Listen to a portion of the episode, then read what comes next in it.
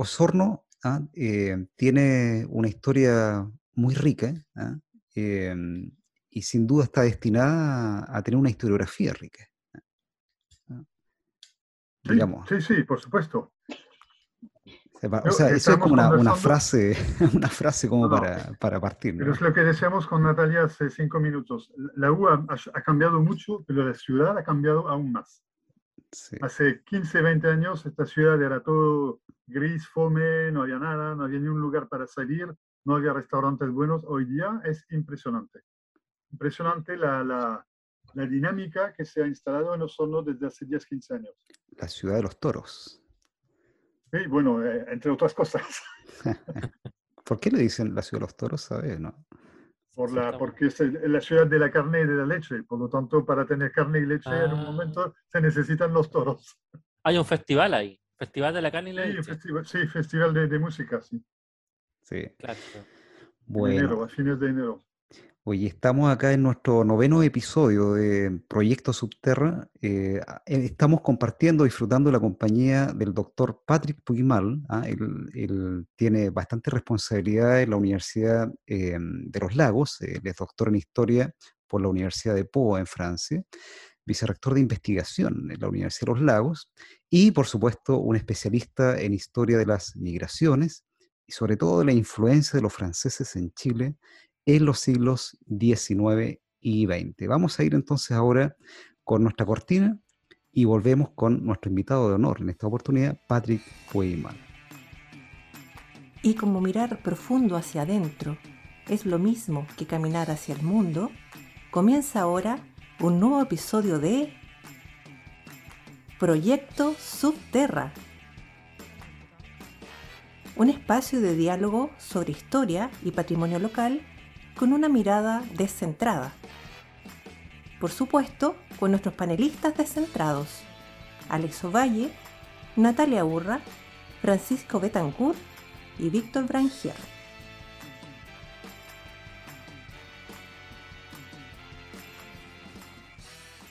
Bueno, ¿cómo estás, Patrick? ¿Cómo está el, ánimo, el clima allá en Osorno? Estás tú ahora, ¿no? Sí, eh, supuestamente estamos en primavera, avanzando hacia el, del, verano, pero hay que convencerse de eso porque no es tan así. ¿Ah, no? Eh, no, hemos tenido un invierno muy largo, muy frío y muy lluvioso. Y todavía, todavía no hemos salido. Pero bueno, es parte de vivir en el sur, es eso. Por lo menos tenemos una, una campiña verde, con flores, con árboles por todos lados, y eso es un lujo que yo no intercambiaría con muchas otras cosas. Lo que no tenemos en la zona central actualmente. Exactamente. Cada vez menos. De hecho, aquí hay que convencerse de que estamos en primavera, porque hoy día yo le iba a preguntar que, cómo, iba la, cómo andaba la temperatura en cada uno de los, de los lugares en los que está, porque hoy día ha sido realmente una, una canícula. Sí, estaban, estaban anunciando 32 en, en Santiago. Uno se mueve. Y teníamos, teníamos calor, pero el calor del sur, hacía 20 ah, grados, pero ya para nosotros es calor. Qué divertido. Nosotros, Natalia, compartimos el 2016 en Bariloche, ese congreso ahí en la, en la universidad. 2013, Víctor. No, no, 2016, el de Bariloche, el congreso ese, ¿de acuerdo? Ah, ya lo estoy confundiendo con el de Pucón de 2013. No, ese fue otro, pero digo yo por el, por el viaje hermoso que hay desde Bariloche ah, hacia Osorno, bueno, hacia la región. El cruce de los Andes es maravilloso. Cardenal Zamoré, ese paso es en, invierno es maravilloso en realidad. No, es precioso, precioso. Bueno, chiquillos, denle nomás. Sí, yo quiero, yo quiero hacer una pregunta porque además me siento súper acá, no sé cómo llamarlo, muy gozosa esta, esta reunión y esta entrevista porque yo soy exalumna de la Universidad de los Lagos y porque además acá el, el profesor presente fue mi mentor. Él guió mi investigación de pregrado, de mi de licenciatura. Obviamente el tema yo ahora lo analizo y no tiene nada que ver con lo que yo estoy trabajando actualmente, que soy historiadora de brujas. Ahí me dediqué a trabajar algo muy local, que era cómo fue el efecto de la reforma agraria en la provincia de Osorno. Y recuerdo que en ese momento hice una cantidad de entrevistas porque no había mucha documentación escrita. Ya no había mucho papel, por decirlo de alguna forma, y lo que hay, lo más seguro es que se concentre en expedientes o archivos santiaguinos. Entonces, en ese momento hice muchas entrevistas, conocí mucha gente, tanto que estaban a favor como en contra de la reforma agraria. Pero, ¿por qué hago este, este pequeño comentario? Porque yo sé que después de que eh, mi generación se tituló allá el año 2005, la universidad había comenzado, y concretamente eh, el profesor Patrick con, con otros compañeros, habían comenzado con un proyecto de crear un archivo local, un archivo que nosotros los estudiantes nos pudiéramos sentir identificados y no tuviéramos que estar constantemente pensando en que es que como no tengo fuentes, tengo que viajar a Santiago, cuando en realidad, como decías tú, Víctor, la riqueza de la historia sureña y concretamente de estas universidades y de estas localidades, ya sea Puerto Montt, Valdivia, que en ese entonces eran era una sola región, cuando yo estudiaba eran una sola región, después vino la división. Entonces, por lo mismo, yo lo que le quería preguntar acá al profesor era, ¿cómo se fue construyendo y por qué, más allá de nuestras demandas como estudiante, se decide crear un archivo local? Bueno, por dos razones. Primero, la, que tú indicaste, que si queremos tener estudiantes en historia que se orienten hacia un trabajo de investigación, tienen que tener el material para poder trabajar. Sería ridículo, eh, siendo Universidad de los Lagos, que tiene un perfil de estudiante, un perfil socioeconómico relativamente bajo, decirles que para estudiar tienen que viajar cada mes a Santiago o no sé dónde, es imposible. A nivel de finanzas, a nivel práctico, es totalmente imposible. Entonces, había que, si, queríamos desarrollar la investigación, teníamos que tener la documentación original en el lugar. Y lo segundo es que a partir de las entrevistas que hizo Natalia y que hicieron muchas otras, muchos otros estudiantes, nos dimos cuenta que había mucha documentación durmiendo en casas individuales, en instituciones, y a veces pudriéndose, porque nadie la cuidaba, estaban en lugares húmedos, lo que no es difícil en esta región, y por lo tanto se estaba perdiendo un patrimonio documental que era muy, muy relevante. Entonces, fueron esas dos razones. Yo, yo me acuerdo de un estudiante, no sé si, no, es una generación un poco posterior, uh, Camino de apellido, y él hizo una, un trabajo sobre la llegada de una colonia vasca francesa en, en Río Bueno, la Unión uh, Payaco y Osorno. Y en un momento, uh, y no teníamos casi nada de documentación, él entrevistaba algunas de, algunos descendientes de esos vascos que no tenían mucha idea de dónde venían exactamente ni por qué el antepasado había llegado, hasta encontrarse con una persona de edad que lo acogió de manera increíble y que le dijo, yo tengo todo lo que necesita. Y esta persona era descendiente de uno de los primeros vascos que había creado una casa comercial y tenía todo el archivo de la casa comercial, casi 150 años, 140 años, en cuadernos enormes, cuadernos enormes. Y un día él me dice, ah, ¿usted vendría conmigo a ver a esta persona? Y por supuesto, vamos a verla. fuimos a conversar con ella y al final de la reunión nos dijo, si les interesa, les vamos a dar todo. Yo le dono todo el archivo porque eh, tenía una, una historia personal muy difícil. Sus dos hijos se estaban muriendo en este momento. Era una, un drama total. Y había perdido toda su plata por la, el muy buen sistema social que tiene este país y cuando hay dos personas enfermas en la misma familia no hay cómo sobrevivir. Entonces ella, ella iba a vender la casa para poder financiar todo eso y nos dijo, a mí me, me ayudan de dos maneras, me ayudan a salvar este patrimonio y me ayudan porque este patrimonio va a servir a otros cuando no va a servir a mis hijos. Y eso fue un punto de partida muy fuerte, debe ser en 2007, 2008, algo así. Y empezamos a, a partir de eso, a, solicitar a los estudiantes de que cada vez que ah, se encontraban con una persona que tenía archivos, de informarnos y nosotros íbamos a ver las personas y, y poníamos nuestro servicio a disposición. Que no significaba obligatoriamente tener el documento oficial, original, porque yo entiendo que las familias también, algunas por lo menos tienen un apego personal a la documentación, pero por lo menos a poder escanear todo, digitalizar todo y tenerlo a disposición. Y con eso recopilamos miles, miles, decenas de miles de documentos que no existían, concretamente, no existían en ningún trabajo historiográfico.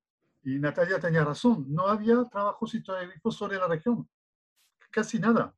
¿Por qué? Porque no había archivos, porque la carrera antes no tenía este enfoque Y, ah, y, bueno, eso permitió realmente descubrir tesoros y, cosas increíbles que hay, que hay que vivirlo para darse cuenta de cómo se trata la documentación archivística en Chile. Encontramos casi 150 años del archivo judicial de Osorno botado en el basurero municipal. Oh. El archivo municipal lo había enviado al archivo nacional, el archivo nacional no tenía el espacio, lo mandaron de vuelta y una, alguien iluminado tuvo la maravillosa idea de botarlo al basurero. Y por suerte alguien lo vio, empezó a ver esos documentos, nos llamó a la universidad, oye, ¿por qué no vienen a ver? Parecen que son documentos de, de, dos, tres, cuatro siglos, todos los juicios de Osorno, del, de casi el final de la colonia hasta el final del siglo XIX. Y estaban ahí en, la, en la, municipalidad, estaban votados en la municipalidad. ¿Y eso se pudo rescatar? el, municipio no hay archivo municipal, por lo tanto ellos lo enviaron al Archivo Nacional. Y el Archivo Nacional estaba repleto en condiciones, además, no muy buenas de conservación. Todos los que trabajan en historia lo saben. Entonces lo mandaron de vuelta diciendo, nosotros no lo podemos, eh, no hay espacio, no tenemos personas, no tenemos nada. Y acá, bueno, como no sabían qué hacer, alguien tuvo la maravillosa idea de botarlo a la basura. Pero bueno, cosas así la red de contactos que elaboramos, que construimos, nos, nos ha permitido recuperar muchas cosas y a veces no de estudiantes, de personas que, bueno, hicimos también campañas de prensa, de personas que nos decían, oye, yo tengo eh, cartas de mi bisabuelo, etcétera, tengo documentos oficiales de la, de la hacienda donde estoy, etcétera, y recuperamos un montón de documentos. Genial. ¿Y eso se pudo recuperar? ¿El archivo judicial Sí, sí, lo tenemos todo, lo, digitalizamos todo. Yo diría, creo que se perdió entre, un 5 y, entre 5 y 10% del archivo, que estaba en condiciones irrecuperables.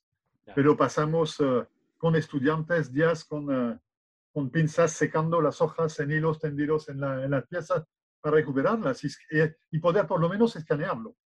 Y este archivo, por ejemplo, no está de, no lo prestamos a nadie, pero sí tenemos un DVD donde está todo el archivo. Y eso lo hemos enviado a, gente en Europa que trabajan los, archivos judiciales en Chile, etc. Eh, ha sido muy útil a mucha gente, no solamente a estudiantes nuestros. Yo creo que eso también es súper importante. Nunca lo vimos como una, una cosa cerrada. si creamos esta base de documento, debe ser accesible a todo el mundo. Y por ejemplo, hay, hay eh, escaneamos casi todos los archivos parroquiales de la región. Eso también ha sido un trabajo increíble. Y hay una moda desde hace 8 o 10 años de, muchas familias que quieren recuperar un poco el, eh, el pasado familiar y que tratan de reconstituir los árboles genealógicos. Y esas personas, el único elemento que podían tener es el archivo parroquial. Pero antes las parroquias no daban acceso a eso. No era, no era fácil. Ni nosotros podíamos entrar a veces. Ahora lo tenemos todo digitalizado, por lo tanto tenemos un montón de gente que envía un mail diciendo, yo, yo me llamo tal, ah, quiero saber ah, en el archivo parroquial de, Río Bueno, ah, en el año 1780, qué tienen, etcétera. Entonces, eso ha creado un movimiento que no existía antes. Claro. Oye, Patrick, bueno, perdón, dale, Natalia, dale, dale. Es que, bueno, es que en consecuencia es lo mismo, porque al existir este archivo judicial que viene desde fines de la colonia, eso significa que también se está incentivando la historia colonial de la región, cosa que eso era mucho más difícil antiguamente, estudiarla. La, historia colonial, la historia de la creación del Estado y la historia reciente, porque no había lugar donde encontrar esta documentación. Yo citaba el ejemplo de historia colonial, pero ah, hay una serie de archivos que son mucho más recientes pero que no tienen acogida hoy día, bueno, ahora desde la apertura del, um, del segundo Archivo Nacional en Santiago, en uh, Matucama, si no me equivoco. No me acuerdo dónde está, sí. Bueno, eh, eh, tienen un archivo más, más reciente, más contemporáneo, pero, pero tampoco aceptan todo. Y, y yo creo que no todo tiene obligatoriamente un tremendo valor histórico, pero sí tiene un tremendo valor humano, un tremendo valor patrimonial y yo no, ¿quiénes somos nosotros para decidir que este archivo es válido, lo vamos a guardar, y este no es válido, lo vamos a sacar? No, yo creo que, hay que tenemos deber de conservar eso, de ponerlo a disposición, y lo usarán los que estiman conveniente usarlo. Sean académicos, perfectos, sean estudiantes, mejor, y sean personas cualquiera, fantástico. Bueno, es tremendamente épica la, historia que nos va contando Patrick, em, porque habla también del tras bambalinas, de la construcción de, archivos. ¿ah? Eh, eh, esto de ir tocando puertas, digamos, y luchando a veces contra puertas, ¿no? Que no quieren ser abiertas. Aprovecho el paréntesis, em, eh, Patrick, para presentarte aquí a nuestro cuarto panelista, Alex, el doctor Alex Ovalle, uno de los hombres más ocupados de la historiografía chilena, pero está aquí con nosotros. Mucho eh, gusto, mucho gusto, Patrick. muchas gracias por aceptar nuestra invitación. un placer. Y, me, parece, me parece interesantísimo lo que estaba escuchando recién, lo, importante que es que mm, eh, esta idea de, poner a disposición el archivo, de poner a disposición los documentos, ¿ah? porque es, todo lo contrario a lo que se percibía antes, ¿no? El, historiador ahí ocultando los documentos, ¿no? Eh, los datitos que tenía, eh, poniendo la mano para que nadie supiera qué es lo que estaba haciendo. En cambio ahora eh, el, pensar de que los archivos son individuales o que son para solamente para, entre comillas, como para explotación personal, eh, está muy, ya, eh, afortunadamente ya está cayendo esa percepción, ¿no? esa, mm, esa, esa idea de, de, que el conocimiento va a pertenecernos a todos, creo que es el futuro finalmente. Y eso es, además de, de, brillante en términos intelectuales, también es muy generoso, ¿ah? en términos eh, de cómo nosotros vamos construyendo la sociedad, a, mi modo de ver.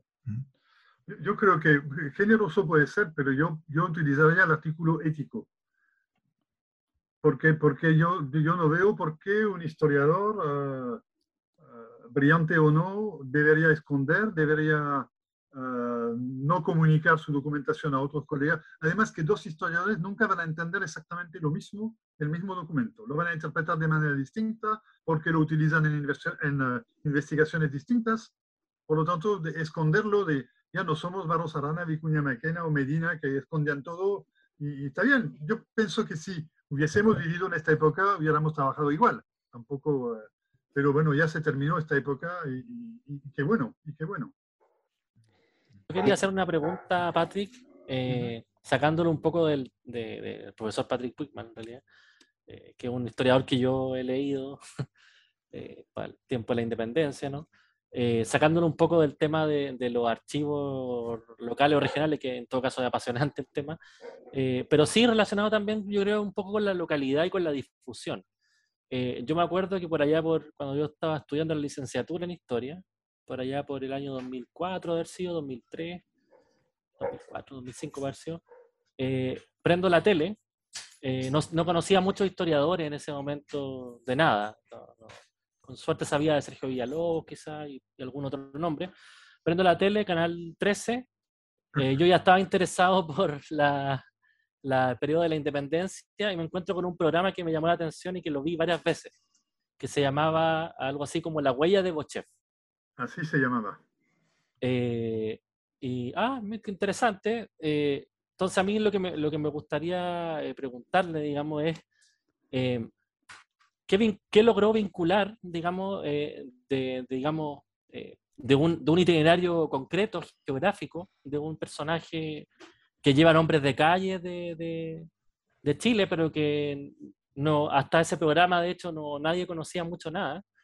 Eh, ¿qué logra vincular de, esa aventura personal con la historia local? Porque yo recuerdo que, eh, digamos, el programa estaba ambientado en, una serie de, peripecias y de lugares que de, precisamente de la región de Osorno que eh, eh, pasó, digamos. Entonces, y, también qué, qué cosa del paso de un francés no, nos puede aportar, digamos, para comprender un proceso tan importante como la construcción del Estado y, en fin, ¿no? sé si, ¿qué le evoca ese programa? A mí me evoca muchas cosas. Ah, no, yo creo que la idea del programa respondía a, a varias voluntades. Primero, lo, como tú lo decías, ah, valorar un personaje que había escrito sus memorias, que estaban publicados en los años 60, que, a, las cuales casi nadie tenía acceso porque no quedaban ejemplares. Y, uh, y cuando yo leí las, uh, las, memorias me parecieron un, guion cinematográfico de lujo. porque este personaje venía de Francia, no tenía idea que había un lugar llamado Chile en el mundo. Llegó a Estados Unidos, se encontró con, eh, con José Miguel Carrera y por eso llegó en, un momento a Chile. Y, y, él escribe sus memorias como alguien que tiene obligatoriamente una visión externa sobre un proceso externo, interno, pero que tiene muchas visiones externas también, el, mismo proceso. Y me interesó porque el, a mí es un periodo que yo estudio, me, desde Francia hasta acá, el, periodo de la, desde la Revolución Norteamericana a la, a la, construcción de Alemania e Italia, es el, periodo que a mí más me interesa. Este gran cambio societal, yo lo encuentro apasionante. Entonces, ver, ver un francés eh, estar acá, primero no tenía idea que había franceses que habían llegado a este momento, menos que, había que habían combatido, que se habían integrado, etcétera, etcétera. Entonces, eso era la primera cosa, valorar un personaje. Segundo, el personaje describía un Chile de hace 200 años. Yo quise hacer el mismo viaje, pero 200 años después, y hacer un, recuento a dos velocidades. La velocidad del principio del siglo XIX y la velocidad del principio del siglo XXI. Oh, sí, sí, XXI. Y eso fue súper interesante porque lo, lo construimos en base a documentos archivísticos, pero también en base a entrevistas, a encuentros. Y claro, una parte importante se sitúa en el sur, pero igual fuimos a los Andes, eh, recorrimos gran parte de Chiloé, la, la, la, guerra a muerte en Conce, etc. Después el sur, la toma de Chiloé, simplemente porque este personaje había, había recorrido este camino. No, no, nosotros no escogimos el destino, el destino lo, lo, lo adaptamos a partir de, la, de, la, de las memorias. Y la, y la, tercera voluntad era, y eh, tiene mucho que ver con lo que explicaba antes de, lo, de los archivos. Yo creo que, a mi juicio, un historiador no tiene ninguna relevancia, ninguna relevancia, y lo digo con todo el peso de la palabra, si no es capaz de vulgarizar y popularizar su, su nivel de creación de conocimiento. Si es para dejarlo en libros o en proyectos Fondesit que nadie va a leer o que nadie va a estudiar, no tiene, está bien, perfecto, hacemos carrera, si es que eso sea carrera pero yo a mí no, no me interesa eso. Ya, tuve que hacerlo porque si no, no hubiera seguido y no estaría donde estoy, pero a mí me interesa siempre cómo, cómo lo que puedo aprender, lo que puedo descubrir, cómo lo puedo comunicar. Y en eso la televisión, con todo lo, lo, negativo y lo positivo que tiene, es un, un medio increíble. Ya, a mí me impactó mucho después, durante años y todavía hoy, tú le decías, estamos hablando de la primera difusión en 2005, la, la segunda en 2006 y todavía en 2021 a veces me agarran en la calle y me dicen, oh, pero usted lo conocemos, me escuchan, ah, sí, chef. Increíble, yo encuentro eso, pero el impacto fue muy fuerte en la región. Yo creo que e, e, es una región también que carecía de, de pertenencia, de, de, de, identidad propia y se sintieron, mucha gente se sintió identificada en eso, porque se mostraban los, los paisajes, se, se, relacionaba la historia de hace 200 años con la actualidad y eso para mucha gente, ah, a eso sirve la historia también. Porque lo único que saben de historia es, la lata que han visto en los colegios en general. Y es así. Entonces, mostrarlo de otra manera, ah, yo hicimos este programa, yo hice otro después, hice muchos programas de radio, ahora estoy en un montón de podcasts, de, de programas, tanto en Argentina, en Perú como en Chile, pero eso es fantástico, es una otra manera de, yo creo que debería ser la manera o una manera de popularizar la historia y, mostrar una cara que no tiene la historia en general. Eh, es, muy importante eh, destacar que el documental, el programa La huella de Bochef está, para nuestros televidentes, está disponible en esta misma eh, plataforma de YouTube para que la ah, busquen. Sí, están, acabo de, hacer de chequearlo y por eso que lo estoy, para que la gente que esté interesada con la mención que acaba de hacer Patrick y, Francisco, que sin duda, ¿no? Eh, es muy importante esto de, pensar que, claro, nosotros estamos eh, generando conocimiento y lo, y lo cercano que es la, lo audiovisual, eh, para poder difundir y que claro, de pronto los profesores en, el, en, el, en, la sala de clase eh, utilizan mucho esto, eh, lo están utilizando mucho. eh, son, son insumos para, para, la, educación, aunque suene un poco empresarial esa, esa frase, ¿no? pero, pero de a poco eh, esto, esto, eh, estas plataformas nos han ido dando el espacio para, aparte de sentarnos a conversar, valorar justamente la, la, difusión en cuanto a que tenemos una, una quien estamos investigando, eh, la, otra vez conversábamos en otro capítulo de qué es lo que era ser investigador, o cuando uno decía qué es lo que era ser investigador. Estamos hablando de los archivos, lo bonito que es el archivo, el, conservar esa memoria que es de todo, que tiene que estar disponible para todos, y además justamente ver ese, esa, el, como decías tú, esto no hay dos historiadores que vean el, documento de la misma manera, eh, pero siempre es bueno poner, eh, plasmar esas visiones, ¿no? Eh, me acuerdo de, de, los documentales que han aparecido sobre el Mapocho en Caico, por ejemplo, que ha sido sumamente interesante y que dieron, creo que se les ha dado muy poco, muy poco espacio cuando yo se lo muestro. Disculpa, hay, hay muchísimo material disponible hoy día en Chile muchísimo material en, una, variedad de temáticas y eso, como tú lo decías, para dinamizar una clase es otra cosa que, un discurso del profe, etc. ¿eh? Y te, permite presentar una visión y, ¿por qué no, presentar otra después? Y para el estudiante yo creo que eso es un enriquecimiento constante. Y que, y que también se vuelve como una fuente, porque qué mejor que la visión del propio historiador o de quien está armando el programa, después va a servir, bueno, hay, hay quienes estudian la televisión como un, como una como un, como un historiógrafo, ¿no? Como una historiografía, ¿no? La, la, composición, ¿no? Pensándolo como de Michel Desertó, no quería ponerme academicista, lo siento, lo siento, pero también hay una operación historiográfica en hacer un, un programa de televisión. Antidivulgaciones. Sí, es muy antidivulgación. Fuera de la divulgación. claro, pero, pero eh, no, no, tener, no tener miedo, ¿no? Que quienes nos escuchen y que se dediquen a, estudiar historia y a investigar y todo eso, que existen muchas plataformas o, formas de plasmar lo que ellos están pensando. Fíjate, que, que es, complicado, porque lo que los ejemplos que da Patrick ¿ah? de lo que tienen que hacer la, quienes se dedican a la historia, o sea, publicar papers que no lee nadie, ¿no? libros que lee muy poquita gente, ¿no? Em, atentan contra eh, los vínculos entre la historia que se hace profesionalmente, digamos, y lo que la sociedad o la ciudadanía piensa que es la historia, ¿no? porque eh, al final se piensa en general que es, la historia de los grandes militares o los grandes príncipes, los grandes, solamente la historia de los presidentes, es lo que hacen los, y las historiadores. Entonces, hay instituciones como, por ejemplo, con el museo, tuvimos hace poco la entrevista a un gran amigo del Museo Histórico Nacional, ¿no? quienes están llevando ahí una, una, batalla también épica de conexión del museo con la, con la ciudadanía, ¿no? Eh, que, cuesta como sacar ese, ese mito, ¿ah? que las historias son solamente la historia de los presidentes y que los historiadores suelen trabajar solamente esas historias. ¿no? Entonces, yo no sé ahí, bueno, eh, ¿qué te parece a ti, Patrick, esta, la, la, diferencia entre museo y archivo, por ejemplo? ¿no? O sea, pienso en el Museo, ¿cómo se llama? Regional de Osorno, eh, municipal, ¿no? Que yo recuerdo cuando fui a ese, a ese museo, eh, había una sala para el Eleuterio, Ramírez, ¿ah?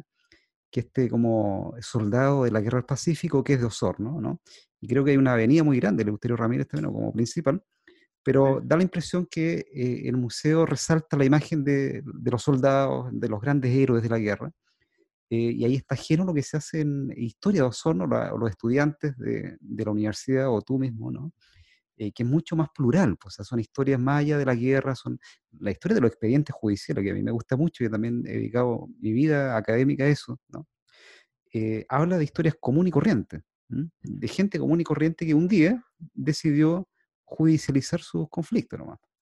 Pero es, son historias plurales, muchas voces. Entonces me parece que hay un, rollo, un problema entre museo a la antigua ¿no? y archivo tan plural como tú lo, piensas. Sí, yo, yo, concuerdo con lo que tú dices. Yo creo que los museos pertenecen, o no todos por supuesto, pero a la misma escuela que, que las historias decimonónicas. Es decir, la historia que trata de acercar el pueblo, con muchas comillas, a una visión unitaria de la construcción del Estado. Y, y Barros Arana, Vicuña Mackenna son muy buenos ejemplos. Si tú tienes lo mismo con Mitre en Argentina, con Restrepo en Colombia, con Alemán en, uh, en México, con Guizot y Thiers en Francia, eso es común. Los estados se crean, pero no existe la nación en general. Y para que nación exista, tiene que haber una unión fabricada, a veces impuesta, entre lo que es la población y este, este recuento. Y los museos participan de eso. O sea, no, son, no, son, no, no tiene héroes clásicos. Ah, hablábamos del toro delante, pero un toro está bien, es un, es un símbolo, pero no es obligatoriamente un héroe. A veces, aunque digamos, algunas civilizaciones antiguas, el toro tiene, tiene rango de divinidad. Y es muy grande. Pero bueno, el Etelio Ramírez es, es, simpático porque es un, un, un, oficial, bueno o malo, da exactamente lo mismo, que casi no ganó ninguna batalla, pero es el gran, la gran representación simbólica en Osorno. Yo estoy convencido que el 90% de la población no tiene idea de ni quién es. Y tienes razón, es la avenida principal, es la, la, la estatua más grande en la plaza, del otro lado de la del toro, que no es... Muy, muy grande la estatua del toro. ¿eh? sí, enorme. sí, sí, la, enorme. Tú vas al otro lado de la plaza, tú tienes el Euterio Ramírez. Una, una estatua que casi nunca está dañada, manchada, pintada, o, o, hay un tipo de respeto. Eso es interesante. Un tipo de respeto que tiene que ver con, uh, con probablemente que se asocia una cierta identidad local a este personaje. Eso, eso no, no, tiene obligatoriamente una base uh, documental, historiográfica fuerte, simplemente entró en, la, el, imagina, en el imaginario popular. El, principal colegio público de Osorno es el Hotelio Ramírez y es un buen colegio que tiene, tiene casi mil estudiantes, por lo tanto no pueden no, no, no haber escuchado. Es muy difícil vivir en Osorno y no escuchar hablar de Eleuterio Ramírez, porque no hay dos. No hay dos. Entonces, uh, pero claro, si vamos, tenemos estudiantes que han hecho trabajo sobre él y no, y no con el afán de destruir al personaje, es ridículo. Pero que está, estamos frente a un oficial como cientos o miles de oficiales del ejército de Chile, que, de Chile que no brilló más que otros, no fue peor tampoco que otros, pero no tiene ninguna razón propia para transformarse en símbolo, pero lo usan como un símbolo para identificar una región o una ciudad, o etcétera. Claro, el relato que, siendo, el relato, siendo un personaje relevante, entre comillas. Claro, el relato que hay en el museo que uno, que uno puede ver como usuario común y corriente es que mm, hay dos méritos, ¿no? Haber nacido en, en Osorno y haber muerto en la Guerra del Pacífico. ¿eh? Exactamente. Eh, porque de hecho hay una casaquilla de él, que supuestamente es la que, que, trajeron del norte, ¿no? Que tiene un hoyito, parece en el corazón, que es donde ah. entró la bala y lo, y lo mató. Sí, sí. Pero para, para, no dejar esta imagen tan negativa del museo, hay que decir que hace tres años se hizo una refundación completa del museo que tiene que ver con la evolución del conocimiento historiográfico.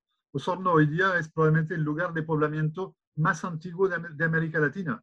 Estamos a casi 15.000 años antes de Cristo, más allá que Monteverde. Y entonces, eso ha cambiado también eh, la, la, la imagen que se, que, que se hace al propio Osorno y su historia. Osorno, Osorno, una ciudad que desaparece en la, en la, rebelión indígena en 1704, que reaparece porque lo decidió Ambrosio Higgins en 1793, entonces una ciudad súper joven, entre comillas, sin pasado, pasado quemado. Entonces, eh, no había mucha, mucha solidez historiográfica para hablar de, no es Valdivia, para nada, para nada. Acá tenemos dos polos opuestos, pero el, el hecho de haber, de haber hecho este, descubrimiento prehistórico en, en, Pilauco cambia totalmente la, y tiene que cambiar la imagen que tiene Osorno y la importancia que puede tener. Eso tiene un valor histórico.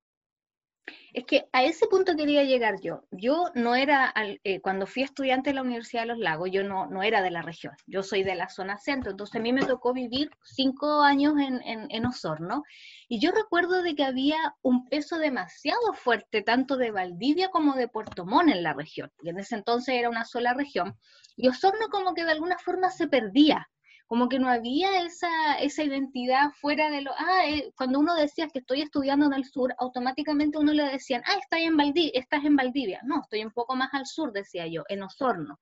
Y como que se perdía esa identidad local, como que no, no había algo que identificara al osornino o, o u osornina, perdón, común, con algo más nacional.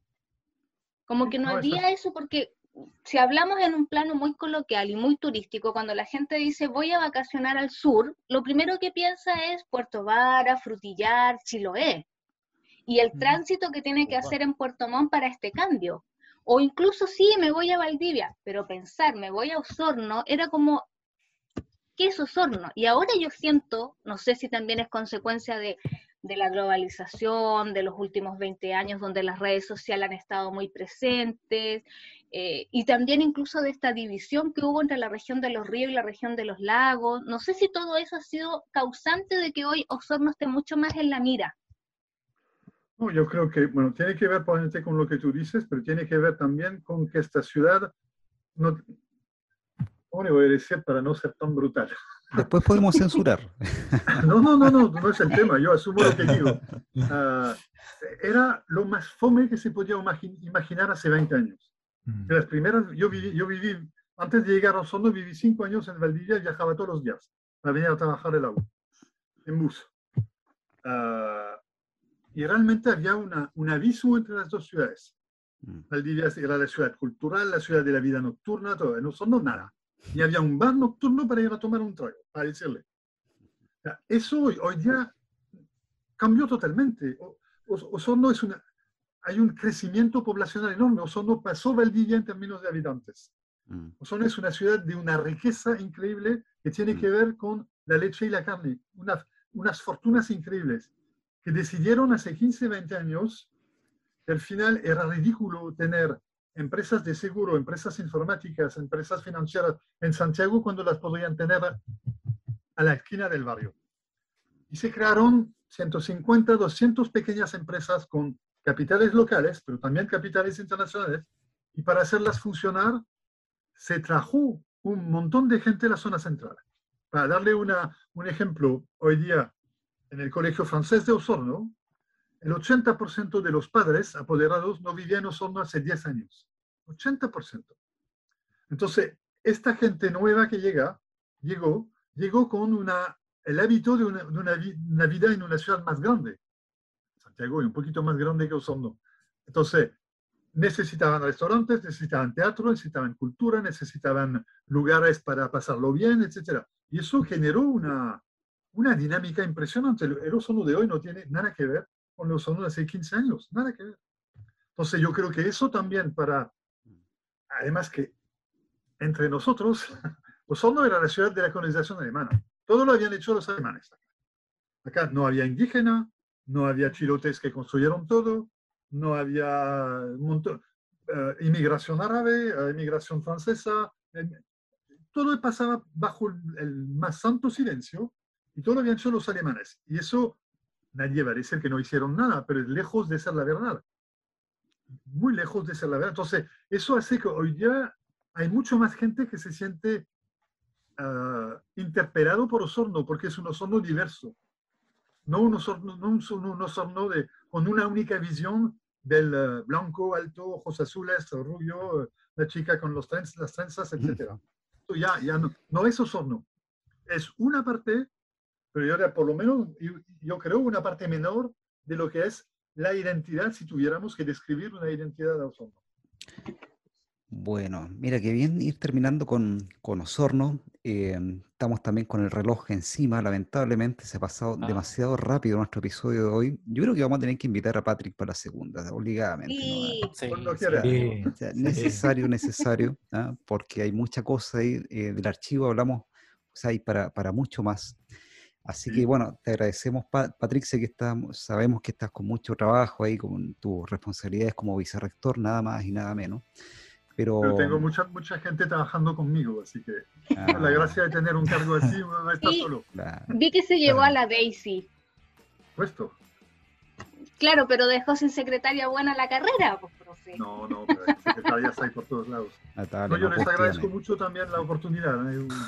Siempre para mí un agrado poder participar de este, de este tipo de, de, de, de evento y le agradezco, Natalia, haber pensado en tu viejo profesor. Bueno, chiquillos, nos despedimos entonces de nuestro invitado. Súper bien. Y nos vemos nosotros. Muchas gracias. Nos vemos la próxima semana. Gracias. En el próximo episodio. Hasta luego. Chao. Hasta luego.